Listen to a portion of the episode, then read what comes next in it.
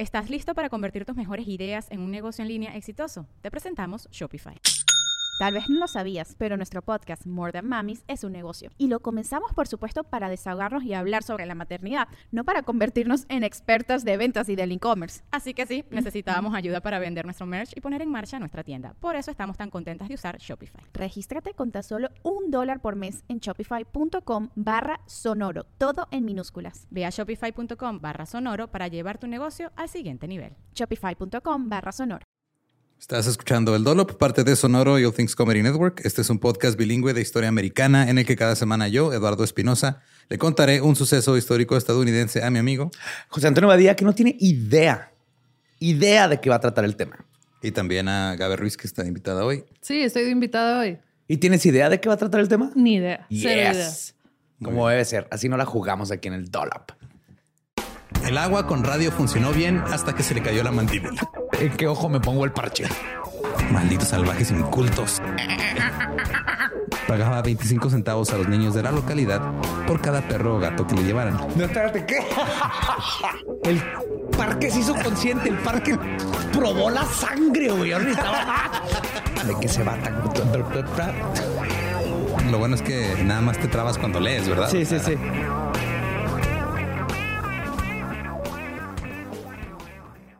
...26 de octubre de 1903...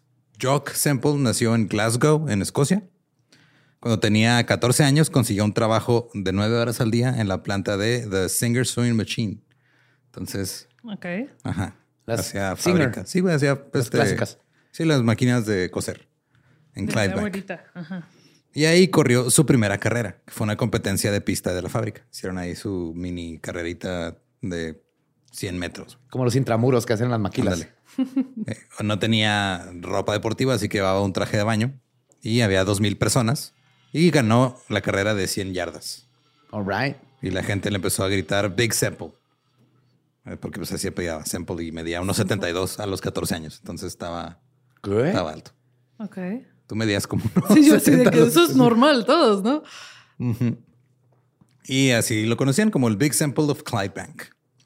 Eh, Jock tenía un terrible caso de, de asma, pero descubrió que las carreras a campo traviesa mejoraban su condición y aparte eran buenas para la vida social. Cito, también era una salida social. Solíamos salir de los baños públicos y correr a través de campos arados, sobre zanjas y diques, a través de arroyos que se inundaban hasta tus rodillas. Oh, era grandioso estar afuera al aire libre todos los sábados. Y a veces los clubes de Harrier más prósperos tenían una casa club y tenían una taza de té y un par de pasteles esperando cuando llegaras. Y además, ¿Que la me mejor manera de curarte de cualquier enfermedad es ignorándola. si le ignoras lo suficiente, se va. Ajá. La- Sí, o sea, corres y va el asma atrás de ti, pero Ajá. se cansa porque no puede respirar bien. Entonces se va quedando atrás. Eh, debido a que los tiempos eran difíciles en Escocia, su padre lo empujó a irse a los Estados Unidos cuando tenía 19 años.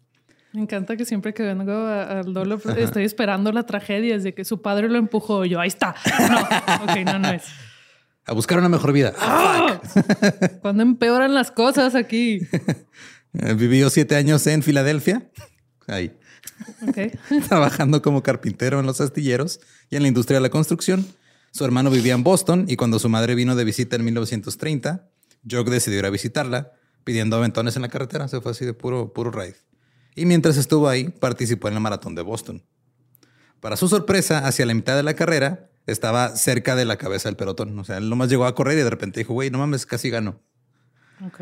Corría junto con los mejores corredores de ese momento, que incluían al seis veces ganador Clarence DeMar, mejor conocido como Mr. The Marathon. John C. Miles, o Millas, que era el ¿Estos eran sus nombres de veras? Sí, güey. No, no tuvieron ¿Será- opción alguna. No, Nacieron es y que- decía que tú vas a correr. punto. En esos tiempos de, de- Joseph Fisherman. Fuck, guau, tienes que pescar, ¿verdad, papá? Sí. Ey. Ey. También estaba el intrépido de Nueva Escocia, eh, que era John C. Miles, y dos finlandeses que eran Willy Cronin y Carl Koski. Supongo que Koski es maratón en finlandés, no sé. Eh, Jock rebasó a un güey que se llamaba Hinky Hennigan y llegó en octavo lugar. Ok. Había una porra ahí de chicas universitarias, estaban vitoreándolo y él estaba viendo el mejor momento de su vida. Eh, de hecho, este, no, perdón, terminó en séptimo lugar porque rebasó al octavo lugar. Y su mamá lo estaba esperando en la línea de meta también. No. Estaba enganchado, dijo, me voy a quedar en Boston. Aquí corrí, me fue bien chingón. Y consiguió un trabajo Estos como... pendejos no saben correr. Me quedo aquí. Y consiguió un trabajo en, ahí en el gimnasio, como cuidando los lockers y atendiendo el lugar por 11 dólares a la semana. Siguió corriendo, nunca llegó a replicar estar en séptimo lugar, pero todos los años corría.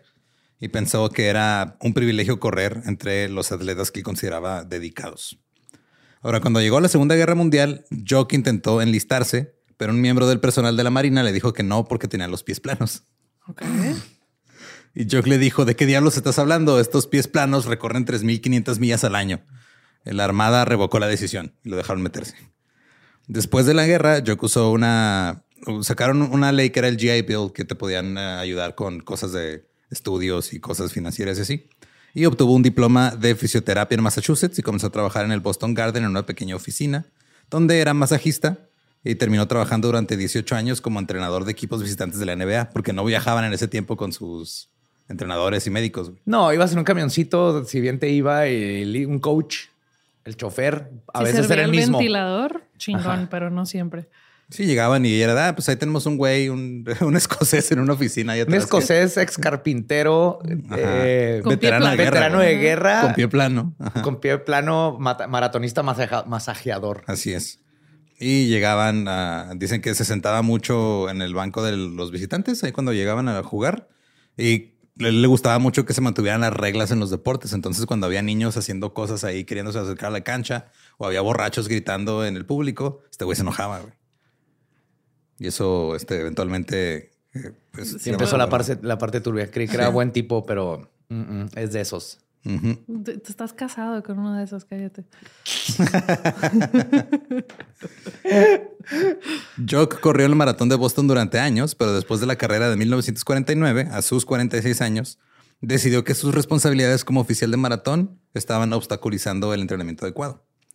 Él a las 9 de la mañana, todas las mañanas, se dirigía a un pasillo en un edificio de oficinas anexo al Boston Garden, donde jugaban los Celtics de básquetbol. Tenía su pequeña oficina, que básicamente era una bodega. Estaba llena de escritorios archiveros, chingos de trofeos viejos llenos de polvo.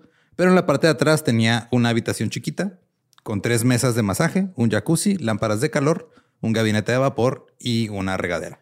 Qué valientes todos los que atravesaron eso Para llegar. para llegar al final de- y, na- y no dijeron en algún punto, ¿sabes qué? Híjole, se me hace Voy a ir que aquí este vato enfrente con las coreanas eh, que tienen es un vidrio y puedo ver cómo masajean desde afuera. Con permiso. No, aquí es donde me siento seguro. Vamos. Se llamaba, le decían el Salon of Slobs. Ok. Así se le apodaba, o el Salón de los Holgazanes. Eh, con el paso de los años, se corrió la voz por Boston que si querías curarte la cruda, la forma de hacerlo era ir al salón de slobs para que te hicieran un trabajito. Mm. Ahora, eh, Tiene no, sentido. no involucraba final feliz, supuestamente, pero te metían al sauna, jacuzzi, masaje, ducha, güey. Eso te cura hasta herpes. güey. Sí, y al final, Jock te tronaba el cuello y la espalda. Qué Alright. miedo, pero. Agrégale un clamato y cóbrame lo que quieras. Una intravenosa así de suerito. Mm. Y después de un tiempo, tanto atletas profesionales como universitarios iban con Jock cada vez que sus entrenadores este, les decían, "Hoy vienes crudo o no sé qué hacer, no sé por qué te duele la espalda. Y es, vete, vete para allá con ese güey. La, la realidad es que Jock no ganaba mucho dinero, apenas se las arreglaba y tenía que trabajar los siete días de la semana. O sea, de lunes a domingo estaba ahí masajeando gente, pero lo que realmente le importaba era el maratón de Boston. Cito, para mí es sagrado. Sé lo que es entrenar para ello y sufrir. El día del maratón se levantaba a las 6 de la mañana, iba y repartía los números de los, de los corredores, los conducía a los autobuses, les decía, mira, aquí te subes, allá te llevan al corral de salida. Eh, siempre andaba buscando que no hubiera, hubiera gente que estuviera ahí nada más perdiendo el tiempo, que no estaban registrados y que corrieran sin número. Era un crimen para él eso. Pecado. Sí, ¿qué digo? O sea, correr un maratón es una Hay, hay peores cosas, ¿no? Es como que, oh, se me va a colar un atleta aquí a, a hacer lo Que mismo. no trae abrochadas las cintas. Ajá. Eh, ahorita llegamos a eso. Sí, ya me arrepentí de decir que yo sé de esos porque esto va a empeorar. Es- no Eh, aprendo. Los aspirantes a corredores lo llamaban constantemente para preguntarle cómo participar en el maratón. Y un reportero decía que no era agradable hablar con él. Cito, "Eh, una vez me, me gritó al teléfono, una cosa que podrías hacer es intentar correr 26 millas para ver si puedes. ¿Eh? ¿Vas a usar ese tono conmigo? Tengo pie plano, güey. Y se le, también le dijo, ¿cuánto tiempo planeas correr eh, en el, o sea, cuánto tiempo crees que vas a hacer? ¿Dos horas diez? No, eso hacen los profesionales. Ah, yo nomás quería que me resetearan mi pin. ¿Me pueden hacer eso, porfa? Nada más, por eso marqué. Me urge. Y luego después de que le gritó eso, este se puso rojo de la cara y le dijo, bueno, olvídate de todo porque no eres digno del evento. No queremos escuchar más tu basura. Ok, entonces se lo tomaba muy, muy Demasiado en serio. Odiaba a los que no se tomaban la carrera en serio.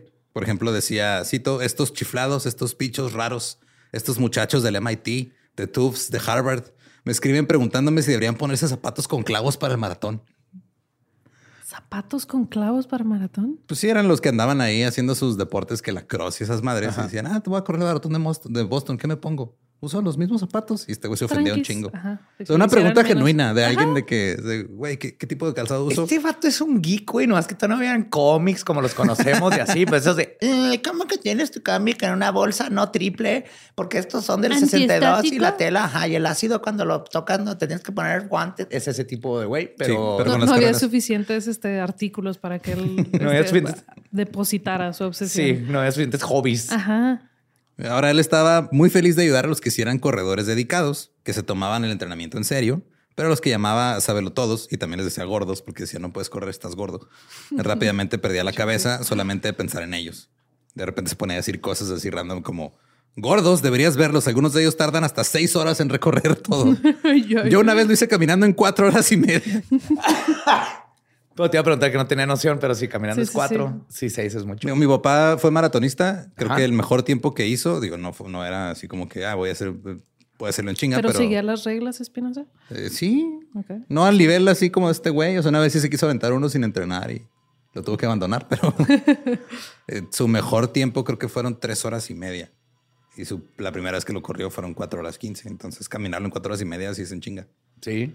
Ahorita el récord mundial creo que están dos horas cinco minutos más o menos por ahí. Yo acabo de ver un vato que hizo mi técnica de salir corriendo a madre y sí se mantuvo en primer lugar por un chorro de tiempo. Luego ¿Cuál perdió. Es tu técnica de salir corriendo a madre? Empieza el maratón y sprinteas lo más que puedas y luego te sientas a descansar.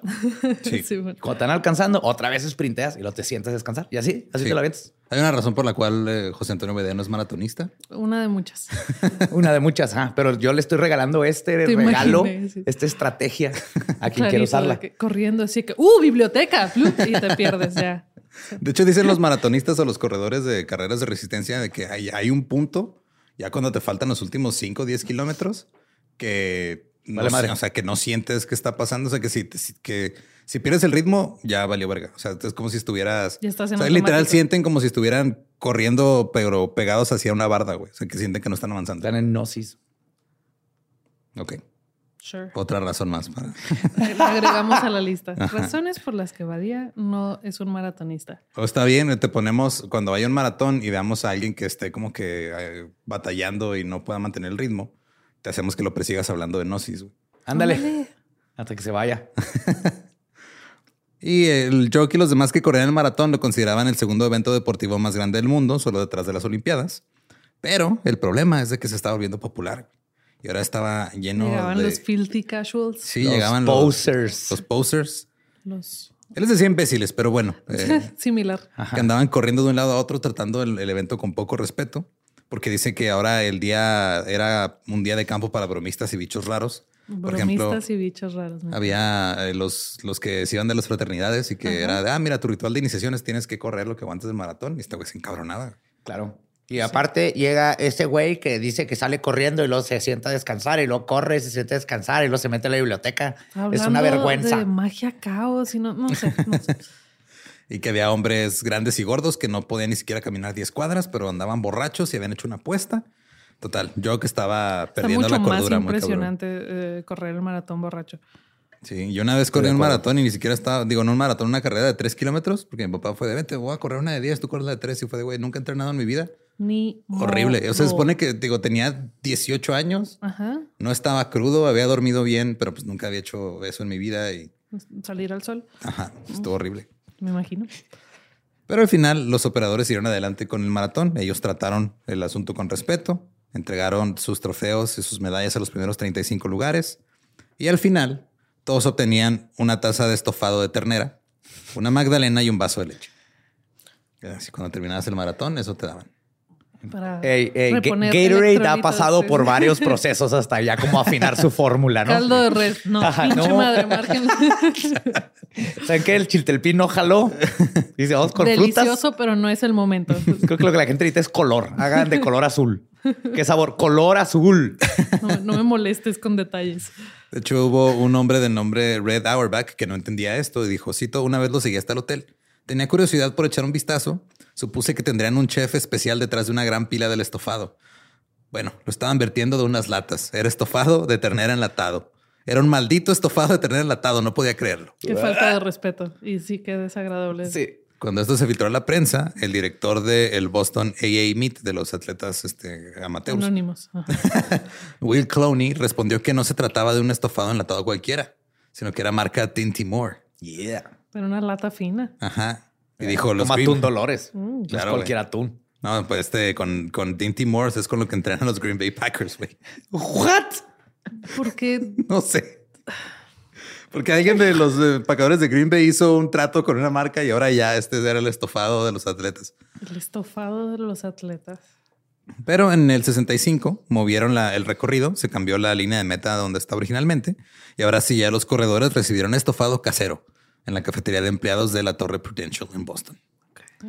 Ahora, si no hubiera sido Clowney el que hubiera dejado las cosas en claro, Joker era el que lo hubiera hecho, porque él siempre salía a dar la cara aunque no se lo pidiera. porque no le gustaba que la gente se riera del maratón. Él no quería que se burlaran de aquello en lo que creía tanto y a lo que le ha dedicado tanto su vida. Yo no tengo esa convicción para nada en mi vida. Ah, yo tampoco. Ni, ni una fracción así. Hmm. No, necesita ser un ultra geek. Me, me voy a traumar así con estofado. Voy a ser este, obsesiva del estofado. Cuando la gente no se tomaba las cosas en serio, Jock explotaba. Por ejemplo, una vez un corredor empezó la carrera vestido con un traje del tío Sam y llevando un anuncio de sí, publicidad de una tienda de ventanas atrás. Y Jock salió corriendo al lado de él porque también podían correr güey, y traía una bandeja de las aguas. Y para dis- disuadirlo de que de correr, le empezó a aventar agua en la cara. Entonces de repente lo rebasaba, iba a agarrar más agua y lo iba le echaba más agua en la cara. Una vez en el 57, en un día lluvioso, al pasar por Framingham, vio a un corredor que llevaba una máscara eh, y zapatos de, de buzo. Se encabronó, güey. Intentó taclear al buzo, güey. Pero el agua no hubiera funcionado porque iba preparado. para Claro, iba preparado. Nada tonto. y Joken al intentar taclearlo no lo alcanzó y cayó este, en una alcantarilla llena de agua. La policía de Framingham quería arrestar a Jock por intento de asalto, pero los demás este, oficiales de la carrera le dijeron, güey, no, está es, bien, güey, así, así es. es. ¿No güey". viste? Fue la cosa más cagada que ha pasado en un pinche maratón, güey. Está bien aburrido. Acabo de ver un güey tratar de taclear un buzo que se partió la madre. En el 61, dos corredores de maratón iban así cabeza a cabeza cuando un perro comenzó a morder a uno en los talones y lo hizo tropezar. Jock trató de patear al perro porque estaba faltando el respeto a la carrera. Pues no es como le- que le puedes decir al perro, oye, con permiso, discúlpame, estás este, interrumpiendo algo importante para mí. Mm, El maratón interespecies no se ha fundado desde 1935, señor perro. Eh, sí, y luego ¿Dónde está su forma de registro? ¿Mm? el perro salió corriendo y luego Jock fue con los de la prensa y les dijo, por favor, no mencionen esto. No quiero problemas con la Sociedad Protectora de Animales. Nada contra los perros, pero es que se metió al maratón. Pero el reportero John Gillooly lo puso en su columna y dijo, cito, le preguntaron a Jock Semple qué tipo de perro era el que trató de patear. Y Jock dijo que era un hijo de perra. Ah, Sí es. Sí es. Y no solo trabajó en el maratón de Boston, en aquel entonces había unos pocos, este, había unos pocos este, seleccionados que corrían varios maratones y colaboraron entre ellos. Y podías de repente encontrar a Jock Semple eh, ahí en otros maratones, en otros lados de la costa. Ah, ya, ya empezó a Este, franquiciarse él sí, mismo. güey. Gritando, discutiendo con policías de tránsito, persiguiendo a niños en bicicleta que se metían a la carrera. Eh, Oh, whippersnapper. Están interviniendo en la cosa más sagrada. Mover un pie enfrente del otro rápidamente por cuatro horas. Y pues él siempre era el tipo que hacía que las cosas funcionaran. De algún modo u otro, él estaba ahí al pendiente de que todo saliera bien. Eh, de repente, eh, cuando había, porque digo, en este tiempo había carreras en las que ni siquiera había señalamientos, ibas corriendo en el tráfico. Entonces él, cuando podía, usaba su carro y se iba enfrente a los corredores y les abría el camino y les pitaba a los demás y todo. O sea, Hacía su chamba bien. Hacía su chamba, era Hasta demasiado, demasiado. intenso. Ajá. Y luego, eh, Roberta o Bobby Gibb nació el 2 de noviembre de 1942 en Cambridge, Massachusetts. Ajá. Era una adolescente en la década de 1950, cuando las mujeres decentes solo trabajaban hasta que encontraban marido. Las mujeres decentes no corrían. No, se les Claro cae el útero. Exacto. Sí, to- Todavía eran tiempos que antes de que se arreglara ese problemota. Sí, antes sí, del- todavía no les Del llegaba la, 50% de la población. de la ¿no? actualización del firmware, todavía no les Sí, llegaba. no se Sí. podía mover a más de 20 kilómetros por hora porque se deshacía ahí todo el carburador. se deshacía. Cito, empezabas a convertirte en mujer y de repente surgían todas estas limitaciones increíbles. Pude ver en el futuro que iba a tener que vivir en una caja como mujer, literalmente encerrada en la casa. Se esperaba que fuéramos amas de casa y eso es todo. No se esperaba que tuviéramos mentes y no se esperaba que tuviéramos cuerpos que corrieran. Roberta estudió medicina en la universidad, pero cuando era adolescente comenzó a correr entre 4 o 5 millas por el bosque cerca de su casa. Ahora, un, este, 4 o 5 millas son que como unas, ¿Media hora? sí, unos 7, 8 kilómetros más o menos, 8, 9. Ajá. Eh, un maratón son 42 kilómetros, en, en en Estados Unidos son 26 millas. Entonces estaba corriendo como un quinto de maratón. Ahí andaba. Más de lo que yo he corrido en mi vida, punto. En 1964 vio el maratón de Boston en la televisión por primera vez y ahí supo que algún día participaría en esa carrera. Empezó a entrenar sola, corriendo con zapatos de enfermera, porque no se fabricaban zapatos para correr de mujer. No mames. O sea, zapato de piel así rasposote del talón. Que en los tiempos, pues los tenis no eran comunes de por sí. Sí, eran pocos el calzado atlético y no había para mujeres porque pues no. Sí, no, No de necesitan. cloud technology. No necesitan. ¿Qué, qué tamaño son las cocinas normalmente? No se necesitan, no hay mucho espacio. Con zapatos de madera ¿Con alarman. tacón? ¿Para Ajá, hicieran de otra hecho, cosa? es lo que es lo que les gusta. En el 66, Bobby Gibb solicitó participar en la maratón de Boston, pero se le negó. Will Clowney era el director de la carrera del maratón, el que había dicho, oye, acá todo bien. Él escribió y le explicó que las mujeres no eran capaces de correr un maratón. Por lo del carburador, sí. Claro. lo máximo que podía correr una mujer era solo una milla y media. Eso es lo que decía la ciencia. Así, un 1.6 millas. ¡Pum! Oye, ese-. De hecho, esa era la carrera más larga sancionada para mujeres por la AAU, o sea, AAU, que es la American Athletics, no, Amateur Athletics Union, algo así. En ese momento se creía que correr podía hacer que las mujeres tuvieran piernas grandes, Oh, no. Demasiado tarde. ¡Ve esas piernas! Llegamos muy tarde, José Antonio. Sus piernas están grandes. No, ¿por qué? Necesitamos comprar medias extra grandes o usar dos. se van a romper en chinga. crecimiento de vello en el pecho Eso siempre pasa. Y caída del útero. ¿Eh? Había muchos que literalmente pensaban que las mujeres morirían si corrían lejos. No, Es que eso está. Está bien vergas, güey. O sea, está bien vergas pensar que en una, en una época de la una humanidad. sociedad en una sociedad decente con tecnología. ya con doctores y, y otras, o sea, tenían la capacidad de pensar, no, es, ay, perdón, es que se te, se te va a caer el útero o, o Es va- como- vas a explotar. Como cuando nos decían que si comías y luego te metías al agua, te morías, te ibas a paralizar y te vas a Te ahogar. daba el calambre más Y es, espectacular. es como los te doctores mueres. estuvieran ahí en las albercas prohibiendo eso. Es, es- es impresionante. Me encanta. Sí, pero la gente había pensado esto durante mucho tiempo. Ahora, Bobby Gibbs sabía que esto no era cierto porque ella no era idiota y había corrido hasta 40 millas en un Híjole, solo la día. primera vez que corres como mujer en los 50 ha de haber sido así de que, Se la jugaste. Ajá. Híjole, pues O sea, ella lo quería más que yo, que ella le dijeron que se iba a morir si corría y dijo, voy a correr. fuck you, voy a correr. 40 millas que son como 60 kilómetros, o sea, casi maratón y medio, entrenando para el maratón de Boston. Cito, en ese momento me enfurecí. Aquí estaban impidiéndome hacer lo que amaba porque pertenecía a cierta clase de personas. Era una paradoja. ¿Cómo puedes demostrar que puedes hacer algo si no se te permite hacerlo? Entonces, Bobby Gibbs se dispuso a demostrar que todos estaban equivocados. En la mañana de la carrera, en 1966, se escondió entre los arbustos cerca de la salida. No, Cuando sonó el balazo de salida, simplemente se colocó en el centro del pelotón, traía tenis de niño, traía unos shorts de su hermano, un traje de baño abajo y una sudadera para ocult- un Ya hoodie para ocultar, Ah, Sí. ocultar las boobies. Ajá, para ocultar su figura y se puso la el, el gorrito, el, El el hoodie. hoodie para ocultar su cabello. De lejos parecía un hombre, pero de cerca sus compañeros de carrera supieron de inmediato que era una mujer y la apoyaron. Porque traía bolsa. ¿Me cuidas esto tantito? Gracias. Y va. Iba con su amiga. Voy a correr un maratón. ¿Me acompañas? Vente, Ay, te ándale, tengo que llegamos a. Starbucks antes.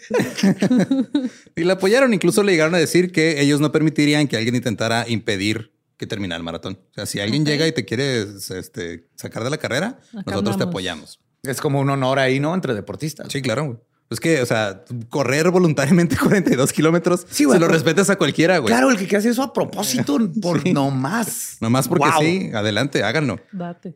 Eh, sintiéndose más cómoda, se quitó la sudadera y ahora ya todos sabían que una mujer estaba corriendo en la carrera. No traía número, obviamente. Y en lugar de abuchearla o prenderle fuego, eh, los hombres estaban apoyándola y las mujeres que vieron eh, que estaban ahí este, viendo la carrera, algunas empezaron a llorar cuando la vieron pasar. ¡Se va a morir! ¡Alguien detenga! Piensa en las medias. ¡Sútera! ¡Pelos en las chichis! Uy, aparte, correr sin, sin tecnología de bra también, que, que respeto. Ah, sí, Ese pedo duele. Una estación de radio local comenzó a informar sobre el progreso de Bobby en la carrera. Cuando pasó por el Wesley, Wellesley College, las alumnas se la estaban esperando afuera gritando y echándole porras. Y Bobby sabía lo importante que era. Cito, en realidad estaba corriendo mucho más lento de lo que quería. Estaba ahorrando energía porque sabía que lo peor que podía pasar era que no terminara el maratón. Ajá. Tenía este enorme peso de responsabilidad sobre mí. Aquí estaba yo haciendo esta declaración muy pública. Si me hubiera derrumbado o no hubiera terminado, habría hecho retroceder a las mujeres como otros 50 años o tal vez más. Claro, no sería mames. el ven, no se puede, ven, ven y tener como. Casi se nos muere, ya ven, le Ujú. dijimos. Sí, sí. Sí, qué cabrón. Bobby Gibb, a quien no se le cayó el útero ni le salió pelo en las chichis, terminó por Ni se murió. ni se murió. Terminó delante de 290 de los 415 participantes de la carrera. Justo en medio, qué buen promedio. Hizo este 3 horas 21 minutos, güey. Wow. El gobernador la recibió en la línea de meta y le estrechó la mano. Vayas a hacer el estofado. Tráeme un sándwich. Al cabo, sí, sí traes energía todavía, ¿no? O sea, eh, Bobby pensó que correr el maratón en un buen tiempo abriría la carrera a las mujeres. Dijo, ok, corrí, no solo no me morí y no se me hicieron grandes las piernas, lo hice en un buen tiempo, mejor tiempo que Todavía. muchos. Ajá. Y era la prueba de que las mujeres eran lo suficientemente fuertes para correr el maratón completo. Apareció un artículo en Sports Illustrated titulado A Game Girl in a Man's Game. Sí. Una, este, una, una jugadora en, un, en el juego de los hombres. Pues que es lo más básico. Nomás es caminar, nomás un poquito más rápido. Sí. ¿En, en qué cabeza cabe que hay un género para mover un pie más rápido En que muchas, güey. No, no, sí. En un chingo. Cito, la semana pasada, una rubia bonita y de aspecto pulcro llamada Roberta Gibb Tingay Copa C, eh, Aries, ascendente. no solo comenzó, sino que también cubrió el recorrido de 26 millas y 385 yardas. Eso fue en el 66. Pero en el 67 el maratón aún no estaba abierto a las mujeres. Ahora, Jock no se oponía a que las mujeres compitieran, pero las reglas eran las reglas. Ok, Este güey seguía las reglas. Cambiar las reglas y él podía. eh, Sí, sí, es el clásico de me encantaría que pudieras pasar, pero es No me dejan. No es ladies only. Ah, no me dejan. Sí, él dijo, cito, no estoy muy entusiasmado con el atletismo femenino, pero nos enseña a respetar las leyes, a respetar las reglas. Las reglas aquí dicen que una mujer no puede correr más de una milla y media.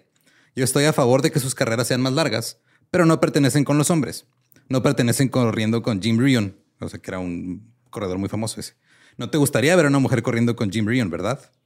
Entonces, a partir de ese entonces, Jock empezó a llamar a Bobby Gibb nomás la dama Gibb, sí, the Gibb Dame. Dijo, cito, ¿a quién está engañando? Corren leotardos y todo eso. ¿Por qué no corren eventos de mujeres? Ella nunca lo hace, nada más vino a correr aquí y ya. Es como que el güey dijo, ok, las reglas son las reglas, pero también soy misógino. Entonces, Sí.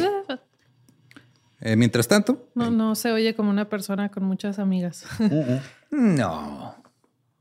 Catherine Switzer nació el 5 de enero de 1947. Se crió en el condado de Fairfax, en Virginia. Ella quería ser porrista, pero su padre no quería sopar su hija. Le explicó que era Es mejor. una vida turbia la de las porras. La neta, sí. Sí le dijo, es mejor que te echen porras a ti que que tú seas porrista. ¡Au! Ok, Mira. Win. Y Catherine comenzó a correr cuando tenía 12 años. Su padre la empujó a hacerlo. O sea, no literal así de que la empujó a correr, pero... Sí, ya pasamos ese susto en este episodio.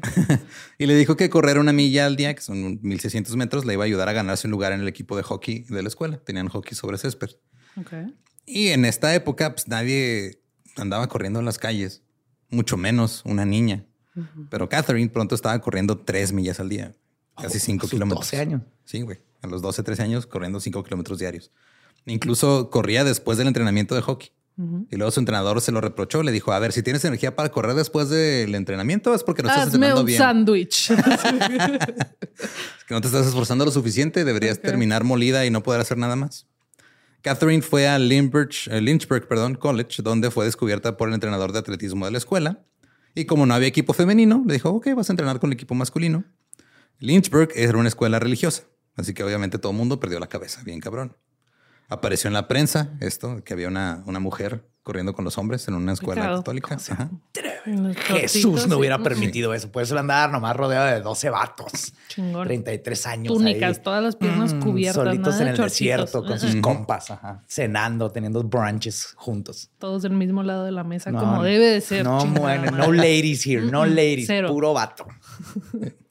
Recibió mensajes de odio que le advertían que Dios la iba a castigar por la práctica obscena de andar corriendo entre hombres. En diciembre del 66, Catherine conoció a Arnie Briggs, quien había entrenado durante años con el equipo de Syracuse. Arnie era el cartero de la universidad, pero también era maratonista. Había corrido 15 veces el maratón de Boston. Y comenzó a trabajar con Catherine. Todos los carteros deberían de ser maratonistas. Sí, güey, entregan en chinga todo. Sí, se queda el, sin carro y ¡pum! No hay pedo. Eh, ¿Cómo ¿Cómo se se cambian de tenis? Ya con eso. Tienen zapatos especiales los carteros, ya me quedé pensando. Sí, Son gilis, como ¿no? botas de... Estaría bien padre. ¿Botas No, de son trabajo botas de normales? trabajo, Ajá, sí, ok. con, con plantillas como chidas. Cómodas. Ajá. Entonces Arnie comenzó a entrenar con Catherine y pronto ya la hizo que corrieran 10 millas por sesión de entrenamiento, o sea, ya 16 kilómetros. Cuando ella le dijo que quería correr el maratón de Boston, él le dijo, cito, ninguna mujer puede correr el maratón de Boston. Arnie insistió que era demasiada distancia para que las mujeres frágiles corrieran. y luego eh, eh, le dijo, o sea, Catherine le dijo, pero esta mujer lo hizo el año pasado, esta Bobby Gibb lo hizo. Y Arnie le dijo, cito, ninguna dama corrió jamás el maratón de Boston. Si alguna mujer pudiera hacerlo, tú podrías, pero tendrías que demostrármelo. Si corrieras la distancia en la práctica, sería el primero en llevarte a Boston. Entonces están como que en una posición de... Es que a mí me han dicho toda mi vida que no se puede, pero si tú me demuestras que se puede, pues vamos a ver qué pedo. Ajá, no está tan malicioso como decir que no, no, no, ni lo intentes y no te atrevas. es Ajá, de, está como pues, vamos a peleando, ver. ¿no? Ajá. Con su crianza. Sí. Simón. Y así Y también entrenó. no quieren ser responsables que se les muera una mujer o- Ajá, o, también. o tener Entregar que un carburador recrear un carburador roto. ahí. Perdón, señora. Yo dije que no corriera. Sus músculos de cristal, porque son los músculos de la mujer, pues Sí. se, se De tronaron. diamantina, sí. Y así entrenó y entrenó con Arnie. Tres semanas antes del maratón, Catherine y Arnie corrieron las 26 millas, los 42 kilómetros del maratón. Pero Catherine le dijo, güey, vamos a aventarnos cinco millas más. ¿Culo o qué? Ajá. Y Arnie dijo, va, se arma. Y corrieron y le dijo, tienes razón, estás lista. Le dijo que iba a tener que registrarse primero o se iba a meter en problemas con la Unión Atlética Amateur, con el AAU. Esta organización todavía no quería que las mujeres pudieran correr sin que se les cayera el útero, a pesar de que una mujer ya había corrido el maratón. y Tal vez una tenía un intacto. útero así como bien amarrado, entonces necesitaban más evidencia. Ya se le había caído antes. Ajá. Sí, tal vez. Tal vez ya ni tenía útero, no les Ajá. consta. Mm. Ahora, Arnie y Catherine aplicaron eh, lo que se conoce en términos legales como un airbud. Uh, La disfrazaron de, de, de, de, este, de labrador. perrito, de perrito, de un labrador retriever. No, el libro de las reglas y en ninguna parte decía que estaba prohibido que un perro jugara básquetbol, güey. Aquí tampoco estaba prohibido que una mujer corriera el maratón. Ah, no venía la regla. No venían las reglas, güey. Lo que pasa es de que ellos asumieron. Lo asumieron que como las mujeres no pueden correr en las reglas, o sea, ni siquiera tenían que poner las reglas porque era ridículo, güey. Claro. sí, sí, sí, no van a poner. Y, y está prohibido comer champú. Pues no. Ajá. Ajá. Simplemente asumieron que era una locura que una mujer intentara correr esto, entonces no vieron Qué necesario. vergas que hasta ahorita se les ocurrió de que, ah, no mames, no, no hay nada en las reglas que nos impida. Oh. Sí. guerra ganada, con permiso. Entonces, este, Catherine firmó su formulario de inscripción eh, con sus iniciales nada más. Puso KV Switzer para evitar ser detectada. Ella eh, mandó su formulario de registro junto con su tarifa de entrada de dos dólares. Su novio, Tom Miller, que era un exjugador de fútbol americano y un lanzador de martillo clasificado a nivel nacional para las Olimpiadas, dijo, ah, pues yo también voy a correr el maratón porque cito, si una chica puede correrlo, yo también. Y vas bien, compa, pero. De último minuto. Sí, le dijo, yo no necesito entrenar porque si tú puedes, yo puedo. Claro. Ahora, en la mañana del 18 de abril del 67, Catherine decidió que quería lucir femenina, así que se puso lápiz labial y unos aretes dorados. Pero hacía frío. Aretes para correr. No, no Sí. había. Pero hacía frío, así que también se puso una sudadera grande. En la puerta, funcionarios de la Asociación Atlética de Boston, con sus abrigos largos y sus sombreros porque hacía frío, revisaban los números de los corredores. Y o estaban demasiado apurados para darse cuenta, o de plano la vieron y no les importó, la neta. Pero eh, la dejaron pasar.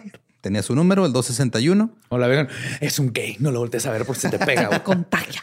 Te va a dar el gay. No, Se te va a el- no, no, no. Pinche madre. te va a dar el gay como de que se es contagioso. No, ya Como me que es quedé- contagioso, ajá, No, de que sí. te va a dar por. Sí, sí, Sí, se sí. te va a pegar el gay. Se te- Te pega- gracias. ah, sí. Sálvenme. Ya. Eh, los hombres se acercaban a ella porque cuando estaban calentando, le estaban deseando suerte. Eh, Tom vio que traía labial y le dijo que se lo quitara porque le preocupaba que alguien la, la viera con labial y la fueran a hacer de pedo. Pero Catherine dijo, no, güey, me lo voy a dejar. No, David Bowie se quitó el labial. David Bowie no Mick andaba. Jagger se quitó el labial. Esta madre está hecha de arsénico, no se quita. Total. Se dispara el arma, pistolazo de salida.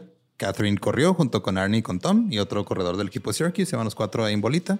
Porque dicen que también ayuda a eso. Yo me acuerdo cuando mi papá corría, te- tenía como a sus compas que eran los corredores de, se llama Club de Corredores del Chamizal. Todavía andan por ahí. Y se iban en, en bola y de repente unos agarraban más ritmo a otros, pero siempre traían... Vas como en grupito. Sí, vas ajá. como en grupito. Aparte para- te pones atrás de uno y te corta el aire. Sí. Ahorras un chingo de gasolina. así. Los primeros kilómetros transcurrieron sin problemas. Iban uno al lado del otro. Algunos que se notaron que iban corriendo una mujer le aplaudían, le animaban. Pero ya Una nalgada de pasado. Vámonos, ánimo, mija. Usted puede, mi amor, ándele. usted puede, nomás sonría más, porfa, ¿no? Sí, se acabó, ándele. Yo le quito la, la telita ahorita que vaya a cruzar para que no la rompa. Yo se la levanto para No que se vaya pase abajo. lastimar, güey. Se me va a lastimar, mija. Pero ya por ahí de la milla 4, un camión de prensa se detuvo junto a ellos. Traían sus cámaras listas y Catherine fue la primera mujer en correr usando un número y la prensa sabía que esto era una gran noticia. Tan pronto como la prensa estuvo al tanto, Jock Semple también. Oh, no. Él no estaba feliz de que alguien lograra engañar a los funcionarios y obtener un número. Estaba en otro camión al que ordenó llevar delante de Catherine. El güey se bajó del camión corriendo en medio de la, o sea, de la calle y luego nomás, o sea, venía hacia él el grupito de, de Catherine y los demás. Y traía él así, traía su sombrerito y todo. Estaba así como, como viejito teniendo un ataque porque vio algo que no le gustó, nomás señalándolo así: mujer, mujer corriendo, mujer con número. Mujer con número. Entonces, Ah. Catherine pasa enseguida de él. Él le dice algo que ella no entiende. Y luego eh, Jock le agarra la mano. Pero pues ella traía guantes y nomás le quitó el guante. Pum. Y Catherine maniobró para esquivarlo. Al principio pensó que era solo un pinche güey loco que se metió a la carrera y no sabía qué pedo. Creo que he visto esa foto. Hay una Ajá, foto sí, muy famosa. foto ¿no? sí es la- que de hecho es la portada de este, de este episodio, pero sí.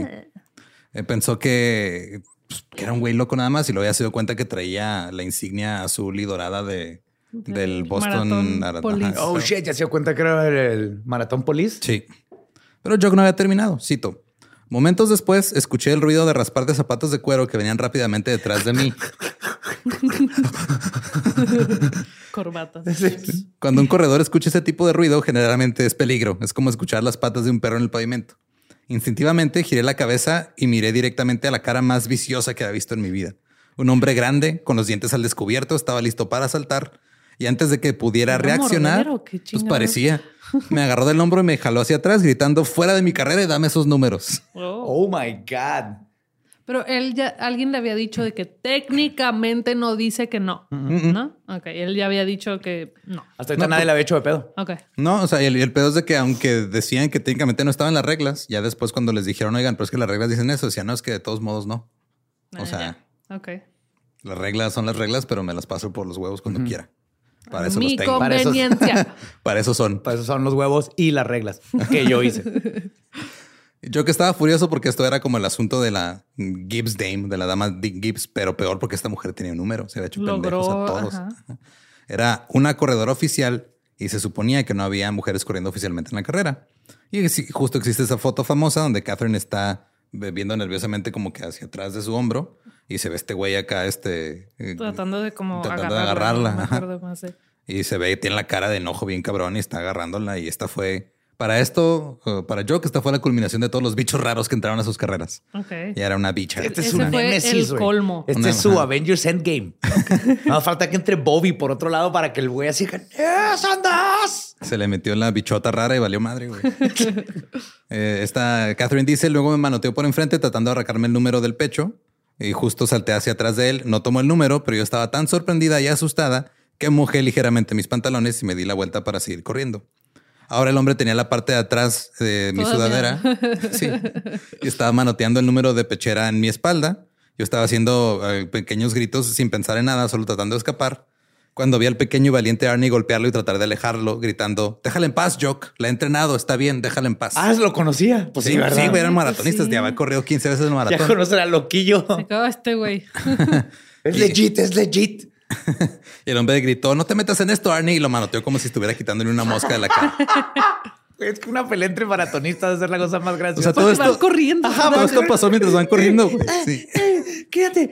Ah. Ahora imagínate esto en caminata, güey. Que es todavía otra cosa que no sé por qué existe. Para Pero- ese episodio de Malcolm in the Middle. Para Nada eso más. se hizo nada nomás más. Para eso.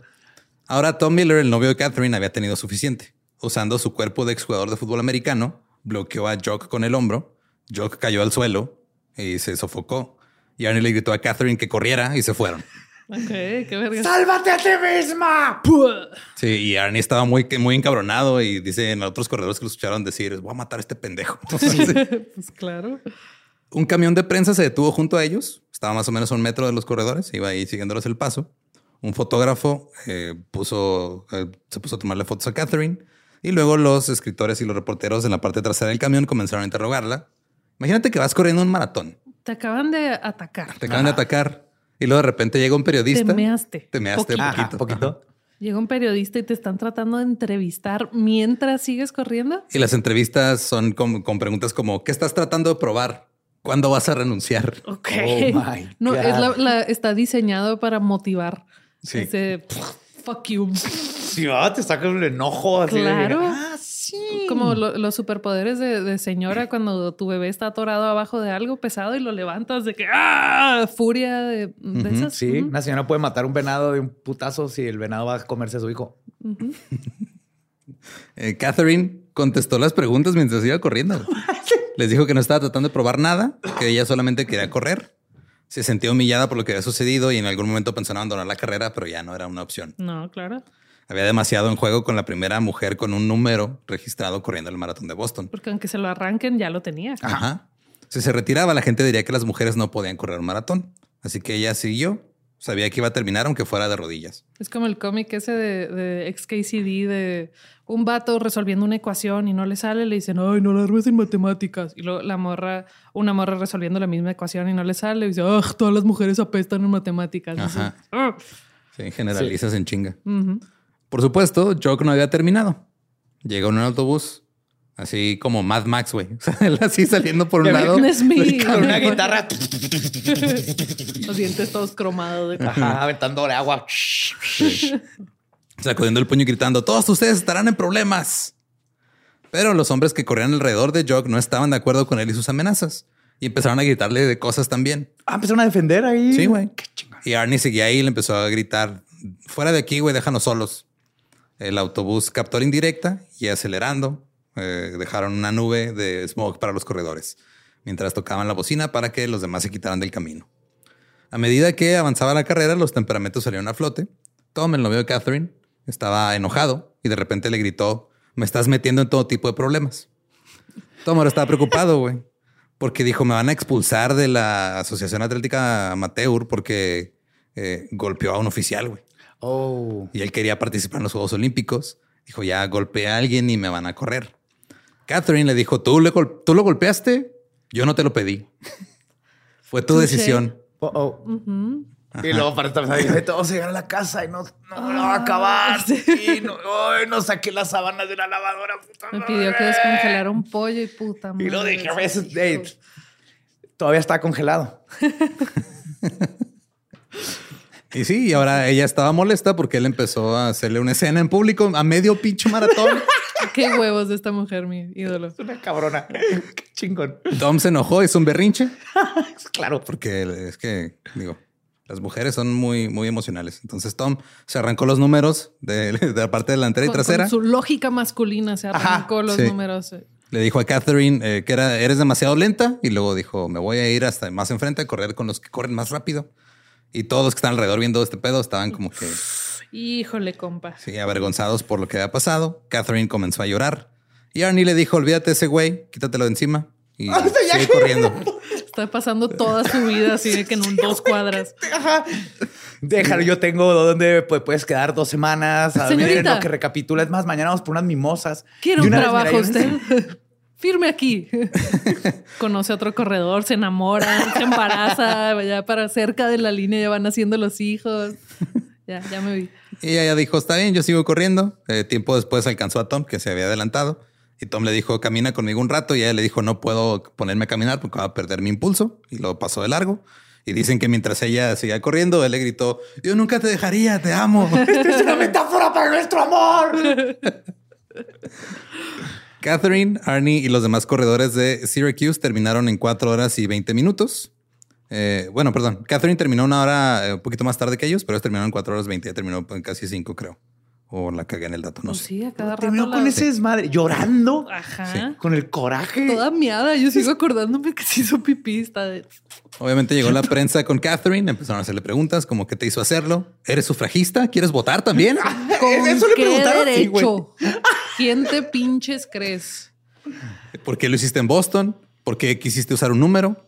Eh, todos tenían algo de miedo, por los que estaban alrededor de, de Catherine, de que los fueran a arrestar o les fueran a poner cargos por golpear a Jock.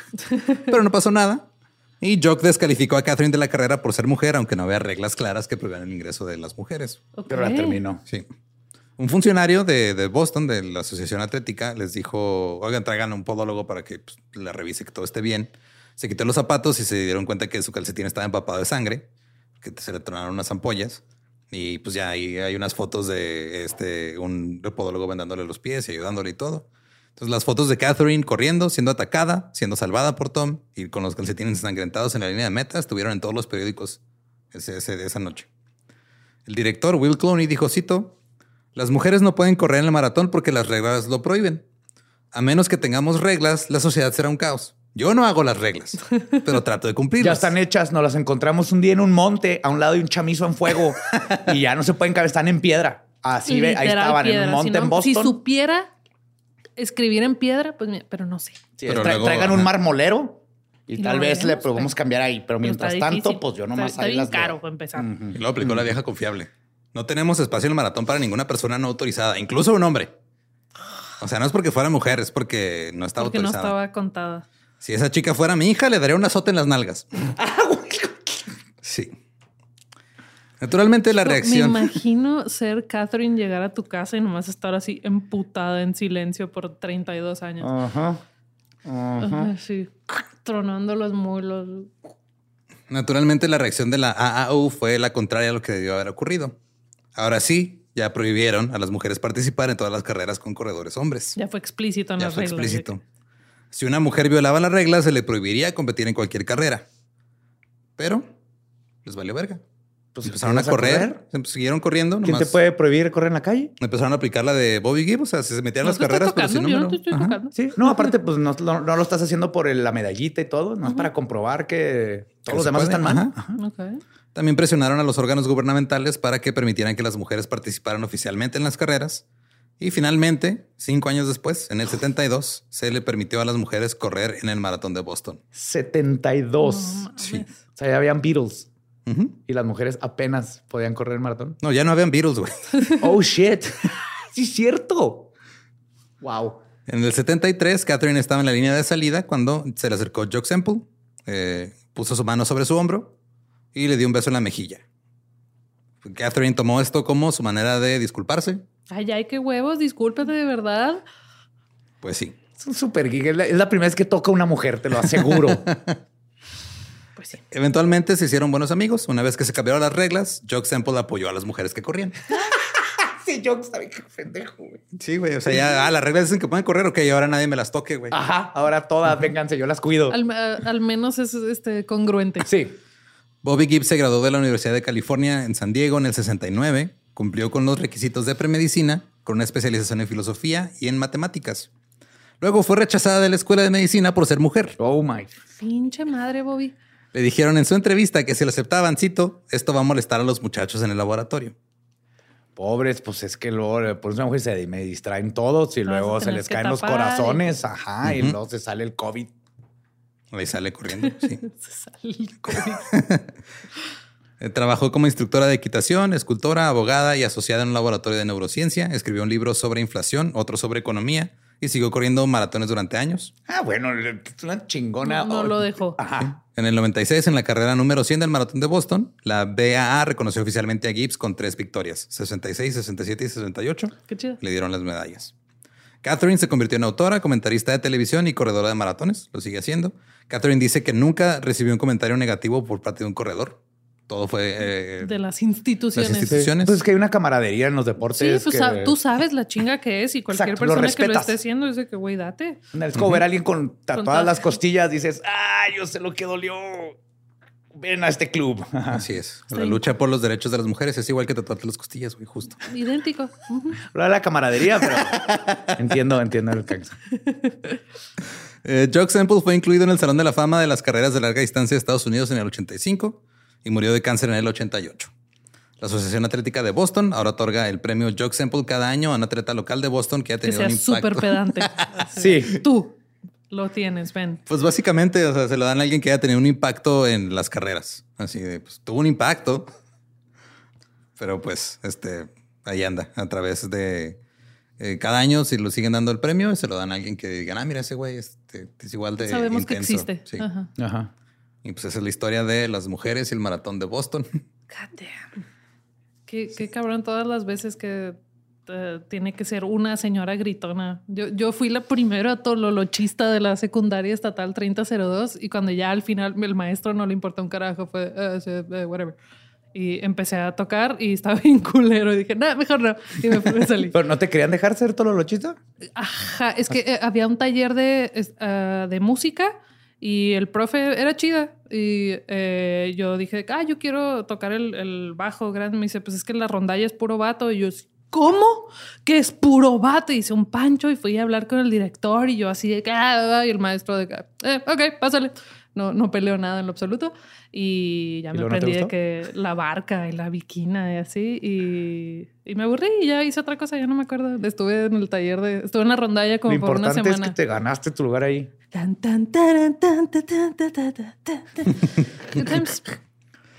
Y pues sí, ahí, ahí sigue la gente corriendo maratones. Y si eh. alguien está en la secundaria estatal 3002 y quiere tocar el tololoche, no, Denle las gracias a, Gabriela. Ajá. Ella abrió las puertas para, otra cosa. para No, que, para toquen su tololoche cuando quieran. Con libertad. Cuando debe. esto suena muy feo, güey.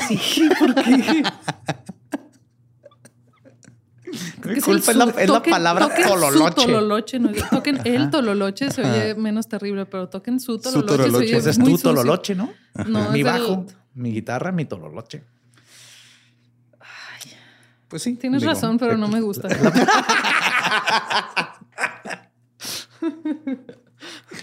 Ay, güey.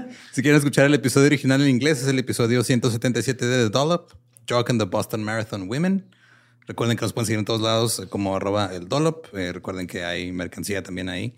Se están trabajando nuevos diseños de mercancía, de playeras y cosas. A mí me pueden encontrar en redes como ningún Eduardo. Ahí me encuentra como el va diablo. A mí me encuentran en uh, Instagram. Sí, soy Gabe. Y pues eh, recuerden, si no conocen su historia, no van a usar la se, se les va a caer el carburador. Se les va a caer el carburador, se les va a desmadrar. Y reconstruido, pues sale, Ay, bien caro. sale defectuoso. Sí, le te está echando ahí gallitos pss, pss, para que vuelva a arrancar. ¿Estás listo para convertir tus mejores ideas en un negocio en línea exitoso? Te presentamos Shopify.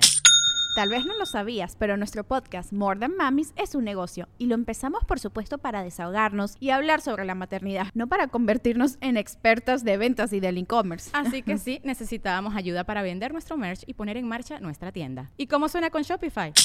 Llegó otra venta. Shopify es la plataforma de comercio que está revolucionando millones de negocios en todo el mundo. Ya seas un emprendedor desde tu casa o desde donde sea, Shopify es la única herramienta que necesitas para iniciar, administrar y hacer crecer tu negocio sin dificultades. Con Shopify puedo gestionar pedidos, envíos y pagos desde cualquier lugar, brindándote toda la información y estadísticas de tus ventas al detalle. Regístrate para un periodo de prueba con tan solo un dólar al mes en shopify.com barra sonoro, todo en minúsculas.